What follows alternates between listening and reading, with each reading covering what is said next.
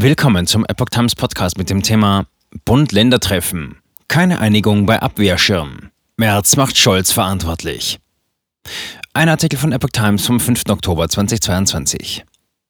Bund und Länder haben trotz mehrstündiger Beratungen keine Annäherung im Streit über die Finanzierung des 200 Milliarden Euro Entlastungspakets in der Energiekrise gefunden. Wichtige Details blieben unbeantwortet. Von Länderseite gab es scharfe Kritik an der Bundesregierung.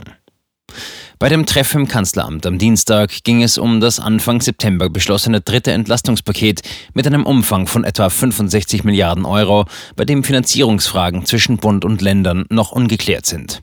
Außerdem wurde über den in der vergangenen Woche zusätzlich angekündigten Abwehrschirm von bis zu 200 Milliarden Euro beraten, der Verbraucher und Unternehmen wegen der gestiegenen Energiepreise stützen soll.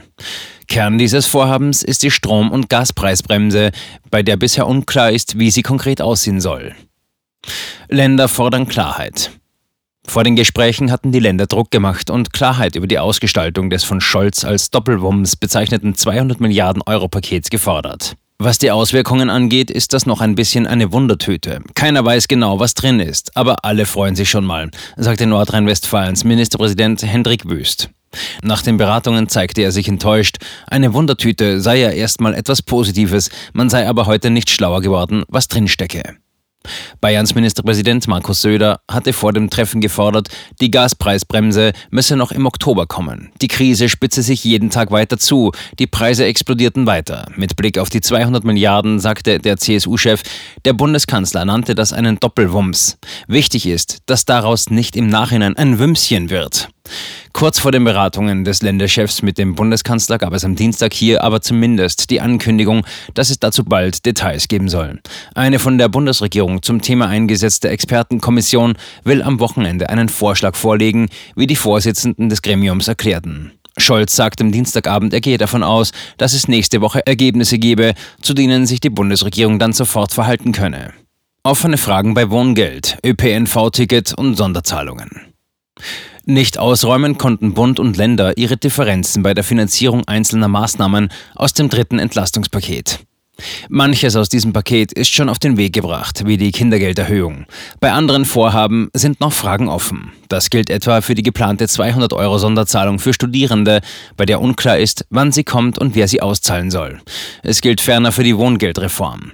Der staatliche Mietzuschuss soll ab Januar um durchschnittlich 190 Euro pro Monat steigen und 1,4 Millionen Bürger mehr erreichen.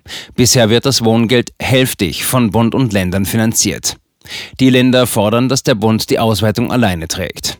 Auch beim geplanten Nachfolger für das 9-Euro-Ticket wird weiter über die Finanzierung gestritten. Anfang September hatte die Ampelkoalition bereits verkündet, dass die Verkehrsminister von Bund und Ländern zeitnah ein Konzept für das Ticket erarbeiten würden. Bisher ist davon nichts zu sehen. Die Länder pochen darauf, dass der Bund mehr Geld dafür locker macht.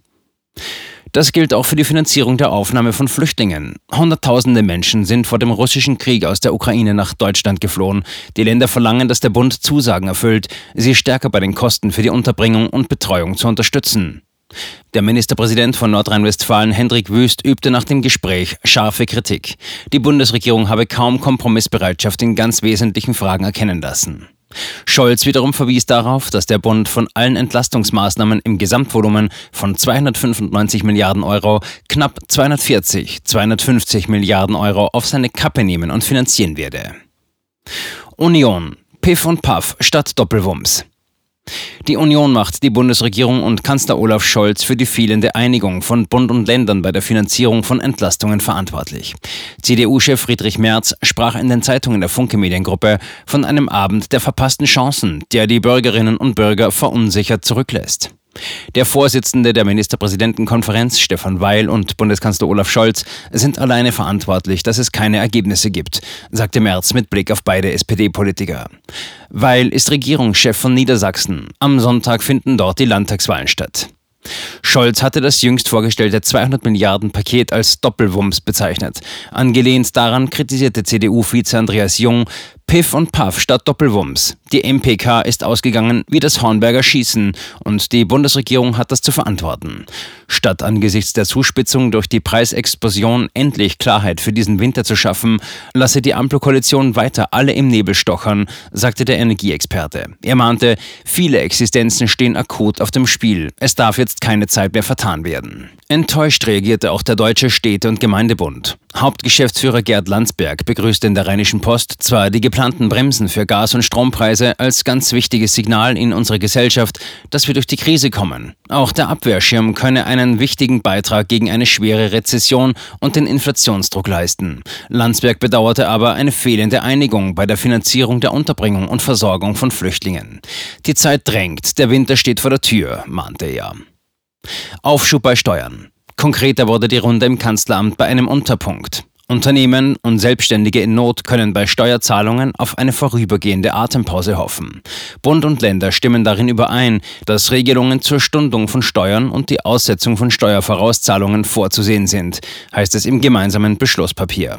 Einzelheiten dazu sind aber noch unklar. Auch ein Aussetzen der Insolvenzantragspflicht und Hilfsmaßnahmen im Wohnungswesen werden von Bund und Ländern für nötig gehalten.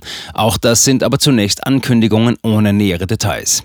Der Vorsitzende der Ministerpräsidentenkonferenz Niedersachsens, Ministerpräsident Stefan Weil, kündigte die nächsten Beratungen mit seinen Länderkollegen in etwas mehr als zwei Wochen in Hannover an. Die Bundesregierung habe zugestimmt, dann einen Zwischenbericht vorzulegen und wir hoffen, dass wir Ende des Monats, Anfang des nächsten Monats, dann wirklich unter all das einen finalen Strich machen können. Man sei sich bewusst, dass Bürgerinnen und Bürger schnell Klarheit wollten.